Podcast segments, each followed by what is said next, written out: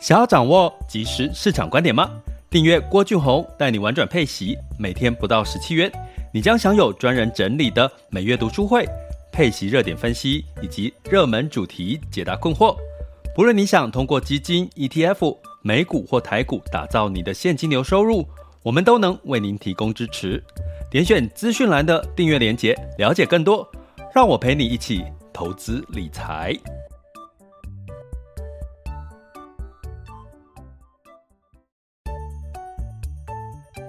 想要掌握即时市场观点吗？订阅郭俊宏带你玩转配息，每天不到十七元，你将享有专人整理的每月读书会、配息热点分析以及热门主题解答困惑。不论你想通过基金、ETF、美股或台股打造你的现金流收入，我们都能为您提供支持。点选资讯栏的订阅链接，了解更多。让我陪你一起投资理财。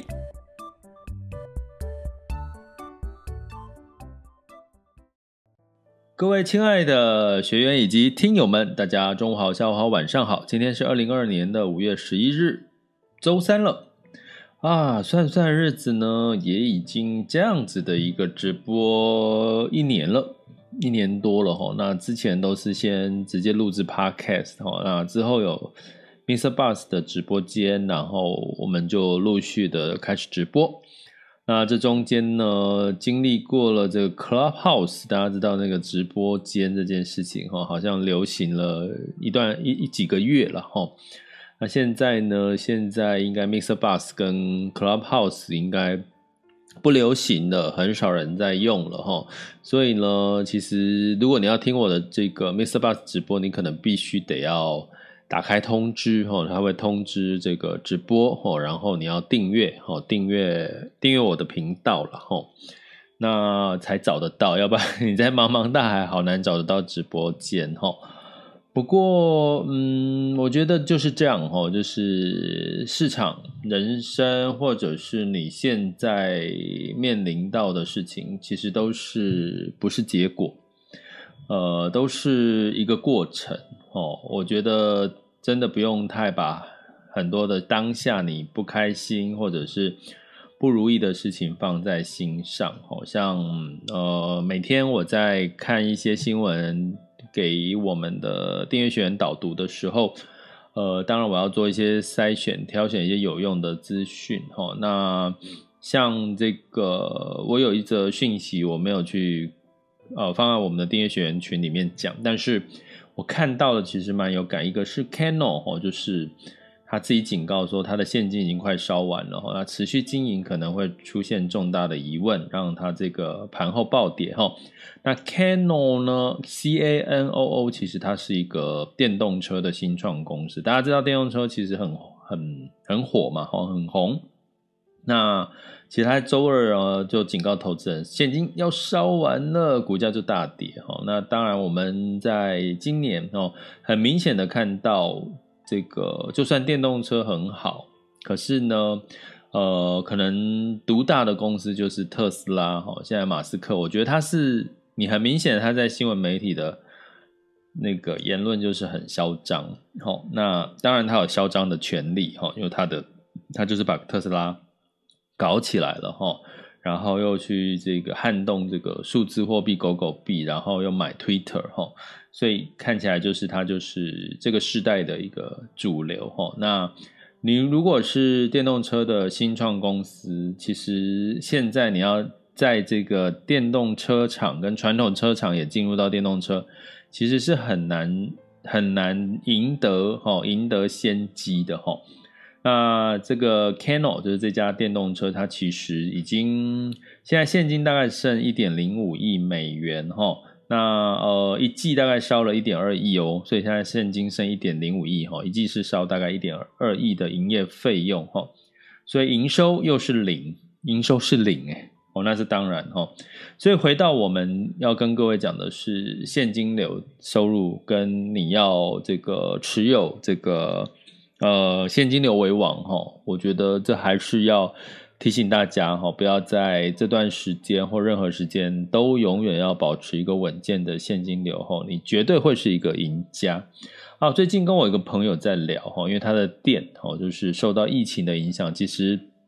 他的这个员工已经有两个人确诊哈，所以他被迫要稍微的停业几天。那包含看到现在台湾的这个确诊的人数的状况，呃，我就提醒他，就说其实你真的还是要呃，不要在这段时间过度投资，因为他很想展店哈，他最。他从去年到现在很想展店哈，可是我说现在的这个状况，你先不要呃过度的烧钱，然后保留现金哈。那甚至呢，你可以多做一些促销哈，促销就是多收一些现金回来嘛哈。所以我我估计应该对未来的几个月哈，你应该会看到很多的加码哈，一些销售哈，零售会去加码一些。所谓的促销，哈，促销可能是本来你只要买一个，他就要你买三个、买四个，可是他又给你比较优惠、吸引人的价钱，哈，目的是什么呢？就是登很金，哈，就是他们要登很金，哈。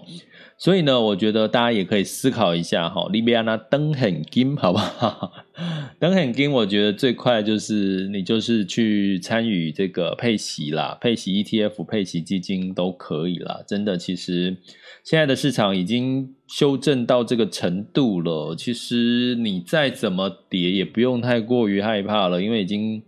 已经今年去年年底到今年已经都跌跌一段时间了哈，其实我觉得是一个修正恐慌修正过有点有点也不能说过度了，但是已经差不多慢慢慢慢接近。如果说通膨到顶了，那就是修正已经快接近尾声了。叶伦都说到今年的夏季是波动的这个哦，也就是说夏季之后可能就会是另外一番局面了哈，所以。大家再忍一忍，稍安勿躁，不要过度乐观，但是呢，也不用过度恐慌，哈，适度的去做一些呃分批进场，哈，或者是在用透过配息基金、配息 ETF 去增加你的这个现金流收入，我觉得是应该是每个人都可以做的事情，因为大家知道，你今这个月投入，可能你月初投入，你月底或明下个月初就可以领到这个配息收入了，哈，我觉得真的是。呃，还我们这个频道，我觉得刚其实也不是因为这个频道的关系，而是感慨，好不好？你看这个新创公司哈，一个一个都出现了现金流的问题，更何况是我们个人呢？好，那我们今天呢要来跟各位聊的主题呢，是从这个中国的清零政策哈，一直到其实它连续今年哈，其实它资金哈，你会看到哈，我给各位一个。一个数据哈，给让大家看一下，它连续六周呢，其实目前哈，现在手头上电脑前我有一个图表哈，呃，这个图表呢，就是大概持续哈，像四月哈流出股票最多的就是呃欧洲，还有像美股，我我我讲我们讲说资金流入美国是它不见得去投资股票，它可能是放在美金部位了哈。所以呢，在以四月整个月来讲，欧洲是大幅的流出最多，因为俄乌战争。还有北美美国市场也流出最多，然后产业是金融跟科技，哈，流出最多。然后拉丁美洲呢，在今年涨多了之后，也有一些获利了结的一些流出，哈。那我们讲流出，那流入的部分呢，第一名的，大家绝对想不到是中国，第一名是中国，第二名是什么？日本。大家绝对想不到哦，日本不是一直日元一直贬值哈，资金一直一直持续的流入哈。那第三流入最多当然是台湾哦，还是一项一个正流入哈，但是略少哈，跟中国日本比，可能就是大概有十十倍的差别，是对，差不多有十倍的差别。那另外流入的就是健康。护理、生计，还有原物料、矿产，其他都是流出哈，其他都是流出哈。那所以呢，你会说，哎，为什么我们今天讨论中国了哈，不讲日本哈？为什么中国明明就这么惨，惨到什么程度呢？他们的这个清零政策哈，持续的一个一个坚持的一个情况下，让他们的这个。消费跟这个呃 PNI 的相关的数据哈，甚至跌到，如果我们是五十哈，五十是所谓的荣枯线哈，荣枯线就是代表它是一个景气好跟不好的一个一个一个一个一个分界点的话，那像这个呃中国的这个荣枯线哈，这个不管是大型企业哈，或者是中小型的企业，其实都已经掉到了这个呃四十到三十以下了哈。所以其实是真的，呃，在这个中国的老百姓们其实是比较辛苦哈，包含从失业率的状况，从消费不涨不振哈，然后地呃房地产的下跌哈，这个其实都看得到的哈，一些数据看得到。那呃，其实目前中国的这个老百姓呢，其实他们是呃，就是一个区哈，一个区它可能就是由上哦发发那个快筛剂，然后。每天要快筛哦，每天要快筛，他们是严格到每天要快筛。然后呢，呃，他们的这个清零哈，清零就是说一定要哦坚持到清零的一个一个做法哈，才要去放松。到目前为止还是哈，不过目前哦，中国确诊人数以及从过去的这个万人以上，现在已经新增的这个确诊人数已经降到五千左右了哈。其实已经降了一半了，所以的确在这个疫情确诊是会有高峰，一直慢慢往下降。这也是最近股市我觉得为什么会有一个 A 股反而逆势上涨的一个原因，然后一个原因。所以呢，我们来讲一个呃原因哈，就是呃上海的这个相关的，我来找一下那个资料跑到哪里去的呢？稍等我一下哦。好，上海。好，那根据呢这个上海的这个研究，哈，就是呃有一个数据，我觉得蛮值得拿出来跟各位来做一个了解的，哈。好，但是我的 电脑好来，那上海的复旦大学了，哈，他研究说，如果啊，其实。中国呢，不采取任何的防控措施，放弃清零呢？其实呢，他们有一个最大的问题，就是他们老人哦，老人的疫苗普遍是没有在施打疫苗的哈，普及率不高。所以他如果说，如果 Omicron 没有透过清零的方式处理的话，哈，上海复旦大学研究，他认为会有一百六十万人染疫死亡哦，一百六十万人哈。那在上海复旦大学的公共卫生学院的团队啊，经过一个模型的预测哈，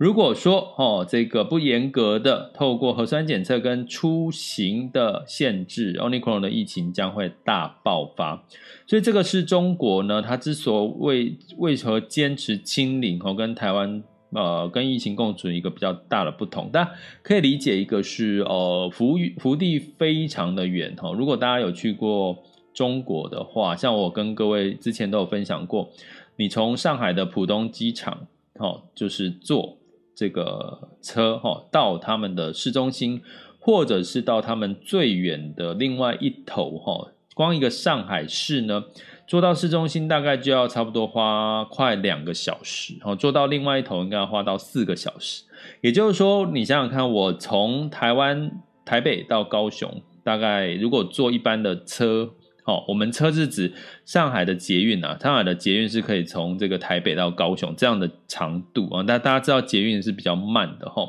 所以呢，这样子的三到四个钟头，光一个上海市就这样子的一个乘车的时间了哈，所以呢。你更何况要到这个更远的这个呃新疆呐，哈，更远的另外西边哈，这西部这这些地方哈，所以基本上呢，这这是呃整体的整个大陆型的一个一个一个一个管制的一个状况哈。所以呢，大根据他们指出哈，那根据这样子一个情况，可能甚至如果没有去做封城，Omicron 的传染可能会到九月底的会有一千一百二十二亿人有症状。一千一百二十二亿，然后一不更更更正一下，对不起，一点一二二啦，哈，一点一二二亿更正。我想说奇怪，他们有一千一百一十二亿的人口，一点一二二亿哈是有症状的，五百一十万人住院，一百六十万人死亡，而且高峰会发生在五月到七月，所以这是呃这个中国它坚持清零的一个呃相关的一些数据哈，就是。老老年人其实是没有打疫苗。所以反观回来，我觉得其实像我自己也会担心，就是说我我我的这个长辈都打了疫苗了，哈，都打了三剂，可是我很怕一旦我们这种嗯跑来跑去的这个呃工作模式，哈，然后一旦回到家，然后就是不小心影响到长辈家人，我们自己其实会担心后面的医疗的一些。一些状况哦，所以唯一能够做就是保护自己啊，别就不要就会变可以保护到长辈。所以这个动态清零，我要讲的是，的确影响到什么供应链中断，的确影响到呃内需，影响到这个就业哦相关的人口哦。所以呢，因为这样，所以当然上有呃下有这个情况，上就有对策哈。那上面有的对策就是做所谓的。稳增长哦，他们的在坚持清零之下稳增长，所以他们适度的降准哦，降低存款准备率，然后适度的呢就是稳增长。稳增长呢会带动哪些产业呢？当他们在呃基础建设哦，像在医疗的产业哦，像在房产哦，房地产的这个呃呃这个表现哦，还有像这个。哦，我给可以看一下，主要是基础建设了哈，基础建设哦，还有这个煤炭哈、化工哦这些的产业呢，其实相对来讲，在他们呃 A 股的产业表现是比较抗跌。那另外呢，当然还有一个跟呃全球很像，就是金融哦，大金融的这个产业呢，也是在这个相对是比较抗跌的哈。那所以呢，在 A 股的表现的一个情况下呢，其实，在疫情坚持清零的前一段时间是防御类股、抗跌类股，或者是基建、基础建设这些类股，哈，这些在呃维持这一个盘势。可是呢，在这一周来讲，其实有已经有了一个开始的变化了，哈。这个变化呢，就是大家知道，其实，在这样子的一个景气循环里面，中国已经从原本是在复苏成长的阶段，慢慢又进入到衰退哦，就是它的美林时钟是倒着走了哈，就回到衰退，又慢慢进入到复苏的阶段。反而这样的一个货币宽松跟这个景气循环的一个阶段带来的一个状况哈，我们观察到的是它的相关的科技半导体类，好，其实反而是逆势的在上涨哈。举个例来讲呢，在他们的这个产业类别，哈，第三代半导体近一周的涨幅涨了八点四个 percent，哈，充电桩的产业呢涨了七点九七个 percent，哈，那精准医疗的部分是涨了八点二六个 percent，哈，然后免疫治疗也涨了七点四六，所以近期呢，呃，航空业涨了九点六三，化学制药涨了十点七四，哈，然后。呃，电池大概涨了，锂电池这类的哈，就是宁德时代之类，这近一周就涨了十点八九哈。所以呢，从这边可以看到的是，很明显的，其实在近一周，其实。除了我跟各位提过，A 股站上站呃，在三千点上面是站住了哦，就是它上证指数上站上三千点之后呢，其实呢你会看到它也带动了，开始带动其他的一些产业的一个呃一个开始有一些反弹的一些力道，而且成交量呢也慢慢的从七千多亿回到了八千多亿，有在增加了哈。那所以，我回到说，其实资金其实是流入这个中国，哈，连续六周流入中国买超。其实我觉得，资金也看到了这个呃市场的这个中国市场的一个。过度修正的一个状况，再加上它的确诊人数的一个减少，哈，减少一半，哈，所以反而它让它的一些跌深或者是内需产业反而进入到一个复苏期，就它景气循环反而进入到复苏期的一个一个一个转捩点，哈。那呃，大家也知道，如果以复苏期，哈，我讲复苏期呢，大家回想一下，台湾、美国在疫情爆发后。的那几个月，就是我们所谓的这个衰退之后，然后下半年哦，这个疫情爆发那一年哦的下半年开始进入到复苏哦，就大量的货币宽松，那时候大家干嘛？股市其实是涨涨很多，大家应该如果有这样的预期哈，所以呢，我觉得从这个角度来看呢，诶，你也许可以从这个角度来去呃想象一下 A 股的这个投资的逻辑。可是我特别要跟各位讲 A 股投资的一个。避免踩雷的一个重点，要跟各位提醒，因为 A 股的投资，它跟台股大最大不同是，如果我们说 A 股的上证指数是类似台湾加权指数的话，那上证指数是十个 percent 的涨跌幅的限制哦，一样是十个 percent。可是呢，它的科创板、它的创业板，甚至它的这个北北京板块呢，哦，这就是它三个哈不同的指数呢，哦，不同的这个市场，它的涨跌幅是二十到三十个 percent。哦，它的科创板跟创业板有二十个 percent 的一个涨跟跌的幅度，哈，所以基本上呢，它涨可以让你一天可以涨个十个 percent 以上，它跌也可以一天让你跌个二十个 percent 以上，哈，所以呢，它的涨跌幅度其实中国的这个呃市场的变化是比较大的，哈。那你说大呢？我们来看，如果以我们把时间拉到，嗯，好吧。好，这边没有这个数据。好，所以呢，我我要跟各位讲，如果你在近期有想要分批去进场 A 股的话，你要避开的雷哈，因为它涨跌幅大哈，请第一个要避开的重点就是中概股哦，中概股为什么呢？因为我们在投台湾要投资所谓的中国基金或者是 ETF 呢，基本上我们大部分的基金都会买到比较多的中概股。什么是中概股呢？就是我们最耳熟能详的，像阿里巴巴哦，淘宝嘛哈。好，美团哦，就是他们的外送，还有像这个腾讯哦这类的，就叫中概股。中概股目前遇到的两大难题就是业绩下滑，业绩下滑的原因是这个中国政策在打压这些所谓的独角兽哦，就是太的一个类似一个那个独占的事业了，它太大了哈，中国在压制他们哈，所以你有看到最近应该没有听到马云出来讲什么话了哈，马云已经不知道跑到哪里去了哈。那相对来讲，美国也在哈在打压中概股哈，就是相对的一些从财报啦，从一些安全性的问题哈，所以种种的因素让中概股几乎在去年以来都被打趴了。可是你会觉得中国基金在台湾好像好像表现很差啊，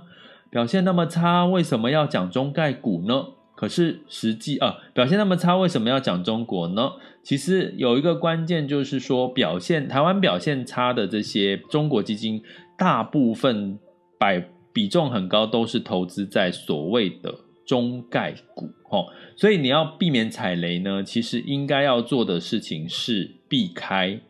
比较多持股的成分是在所谓的中概股的一个部分哈。像呃，我随便拉一档，这个相对今年以来呢，大概跌了，我看跌几趴。今年以来跌二十四个 percent 的台湾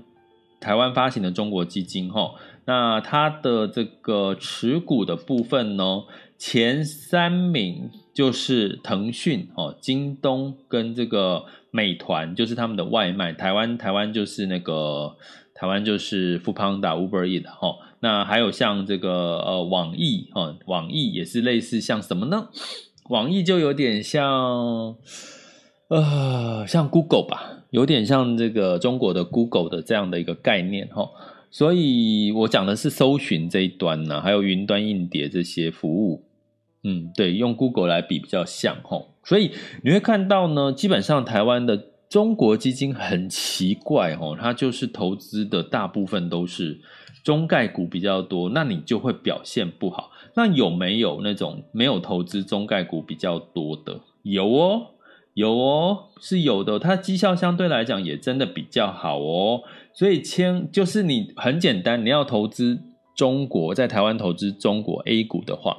你简单。我刚刚讲说，其实目前光一周呢，其实中国的很多内需产业。或者是相关的科技类股，或者是医疗啦，哈或者是基础建设，哈，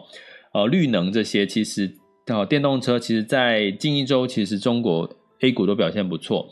但是它就不是中概股，它就是在这个呃呃道道地地的这个中国的呃原生的市场的一个企业，它不是到美国发行的这个所谓的中概股哈。那中概股通常都是在，也就是说，在这个 A 股市场是买不到，通常要到港股市场才买得到这些，像阿里巴巴啦、哈腾讯这些，在在这个呃这个他们这个内地的这个这个中概是买不到阿里巴巴跟。京东跟这个腾讯的哈，他们完全部都在港股发行哈，所以呢，你只要能够稍微避开这个中概股的这个部分哦，并且做好心理准备，留意 A 股的这个涨跌幅哦，基本上是上证指数是十个 percent 的上下涨跌幅，可是创业板跟这个科创板。创业板跟科创板应该就比较有点像纳斯达克哈，就像我常说这个呃，科创板跟创业板就比较有点像这个美股的纳斯达克哈，那它的涨跌幅是二十到二十个 percent 以上哈，所以从这个一个情况，你如果能够接受或者是掌握这两个哈，避免踩雷的一些讯息，也理解了这个市场哈，其实是这个波动幅度哈，上下涨跌幅幅度是高的，那你。适度的做卫星配置，我们讲核心跟卫星，卫星配置，呃，短期的做一个波段的这个操作，分批进场。我觉得在这个近期，这个全球市场普遍都是一个比较偏弱弱势或者是偏空的一个情况下，诶，你可以来观察一下 A 股的一个市场的一个状况哦。好，那我们今天就初探一下这个中国 A 股市场。如果你想要了解更多，中国 A 股市场的一个具体的细节跟状况，就麻烦你就是留言给我好吗？就让我知道你们对这个中国 A 股的主题是有兴趣的。我想大部分的人对中国 A 股的主题是没有太大的兴趣的，不过应该也有一部分的人是对投资，至少你投资是为了要赚钱嘛，哦。其实，其实你如果真的对这个话题是有兴趣，麻烦你留言给我，让我知道，呃，那我之后就会讲更多有关中国 A 股的一些市场或者是投资的一些策略跟方法哦。这里是郭俊宏带你玩转配息，给你及时操作观点，关注并订阅我，陪你一起投资理财。好的，那我们接下来进入到这个二零二二年的五月十一日周三的全球市场盘势轻松聊。那现在时间是十二点二十六分，风险指标呢，今日 VIX 恐慌指数来到三十二点三五啊，当下现在的 VIX 恐慌指数来到三十二点九九，十年期美债殖利率来到二点九八八九哈，所以其实都还在一个。市场偏恐慌，但是十年期美债殖利率是没有在一个大幅度的变化的一个情况，吼，慢慢稳定下来，我觉得也是一个比较好的一个健康的一个状况，吼，也不要一下子突然大起大落，我觉得都不好，吼。那在美股的部分呢，基本上除了这个道琼是下跌零点二六 percent 之外，S M B 五百、纳斯达克跟费城半导体分别上涨了零点二五、零点九八跟二点五一个百分点，吼。那呃，当然，其实就涨多了，跌多了就有买盘进驻了哈，所以其实也不用特别想说是不是就就一帆风顺了哈，所以我们还是要持续的哈关注哈，一天的涨或跌其实都不用特别放在心上。那不过要留意的是，其实原原油已经就是有有下滑了哈，有一些原因下滑，那当然对通货膨胀的压力会有一点舒缓哈，这是说我们要观察的。呃，因为今天周三了嘛，然后这个公布四月份的 CPI 数据，哦，包含原油，如果价格持续稍微往下走的话，可能对于通膨的压力可以稍微缓解，是好事哦。好，那在欧股的部分呢，哦，普遍是上涨的哈，那呃，就是连续跌几天之后反弹了，哈，标六百上涨零点六八，德发英分别上涨一点一五、零点五一跟零点三七个百分点。那在雅股的部分呢？哦，同样的哈，这个台股是金手万六了哈。那在这个 A 股的部分呢，普遍呃上证呢是上涨一点零六哦，创业板上涨了二点一七哈，这是在周二的时候哈，就昨天哈，隔前一天哈。那港股哈，港股香港科技是下跌了三点二二。呃，这就是我们前面主题讲到的，香港科技有很多都是中概股哦，中概股，阿里巴巴、京都、百度哦，这个这些相关公司哈、哦，所以你会看到，呃，目前的很多中国的 ETF 基金，如果它投资太多都是中概股的话，其实表现就不会太好哈、哦。所以我们在讲 A 股的时候，其实尽可能是在讲它的内需市场，在 A 股呃，这个中国内地这个上市的 IPO 的这些。企业个股哈，才是目前我们要特别去关注的哈。好，那再我们来看一下目前最新的这个数据。目前时间是十二点二十八分。现在台湾加权指数是下跌了十二点哦，来到了一万六千零四十九点哦，那下跌幅度是零点零八。那台积电目前是五百二十五块，上涨了七块钱。购买指数是上涨零点零三 percent 哈，不过早盘台湾加权指数是跌下跌的哈，跌了跌了多少？跌了跌了跌了，呃跌破一万六哈，早盘台湾加权指数跌破一万六。那在 A 股的部分，今天持续的上涨哈，就是上证指数来到三千零八十五点四三，上涨幅度是一点六三；深圳指数是上涨二点八九，那恒生指数是上涨一点七二，恒生科技是上涨四点六四哈。那香港是没有涨跌幅限制的，所以它的涨跌幅的这个状况会更加的这个看起来涨很多或跌很多哈。大家先。记得一下这件事。那在雅股的部分，呃，日经指二二五指数是上涨了零点三二 percent，南韩是综合指数上下跌零点零二，新加坡海峡指数是下跌零点五七，哈，所以普遍雅股呢，你会看到开始出现有一点点不一样的走势，哈，你看日经是上涨的哦，哈，南韩是下跌，新加坡下跌，所以我在上一个主题有跟各位提过，其实资金流入在四月份流入。最高的其实是一个是中国，一个是日本，有点出乎我们意料之外，对不对？呃，我觉得就是一个相对是一个跌升的买盘哦，进进场哦，我觉得可以用这样的方向来解读。那今天的这个 A 股整体的表现是一到两个 percent 的涨幅，到目前为止哦，所以这个是目前的这个呃。这个雅股的状况，那我们再特别看一下这个美股的期货盘。其实目前 S M P 五百跟纳斯达克期货盘也是上涨的哦，所以基本上呢，应该呢这个。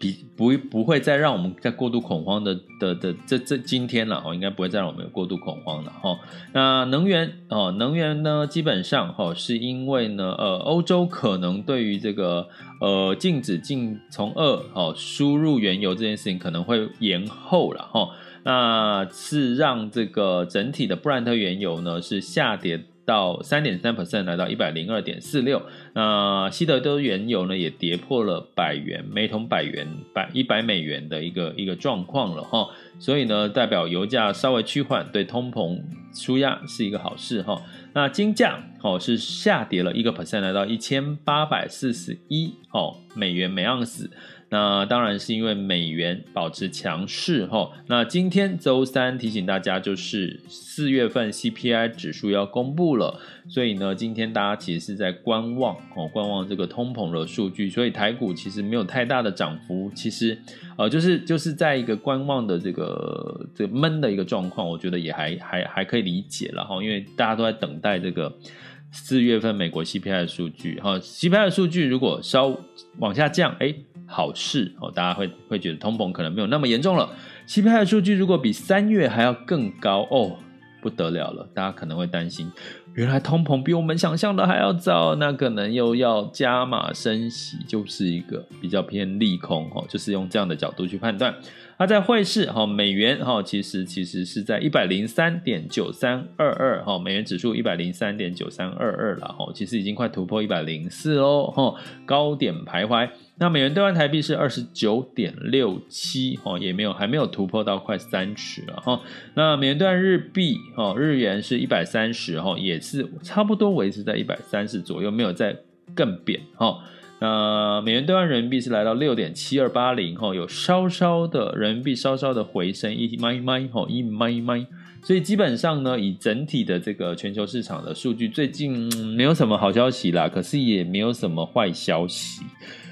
提醒大家，今天晚上周三哦，四月份 CPI 数据，美国的 CPI 数据就是关键喽。这里是郭俊宏，带你玩转配息，给你及时操作观点。关注并订阅我，陪你一起投资理财。我们下集见，拜拜。